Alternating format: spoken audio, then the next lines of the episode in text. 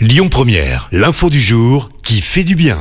Et alors qu'en France, le projet de loi sur le pouvoir d'achat est débattu à l'Assemblée nationale depuis le début de la semaine, en Espagne, une mesure forte a déjà été prise pour faire face à la hausse du coût de la vie.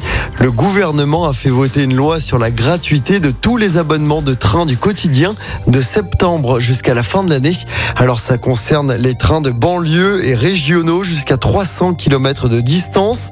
Une décision qui intervient dans la lignée d'une autre mesure prise en juin dernier, celle d'une réduction de 30% des prix des tickets de métro, de bus et de tram en Espagne.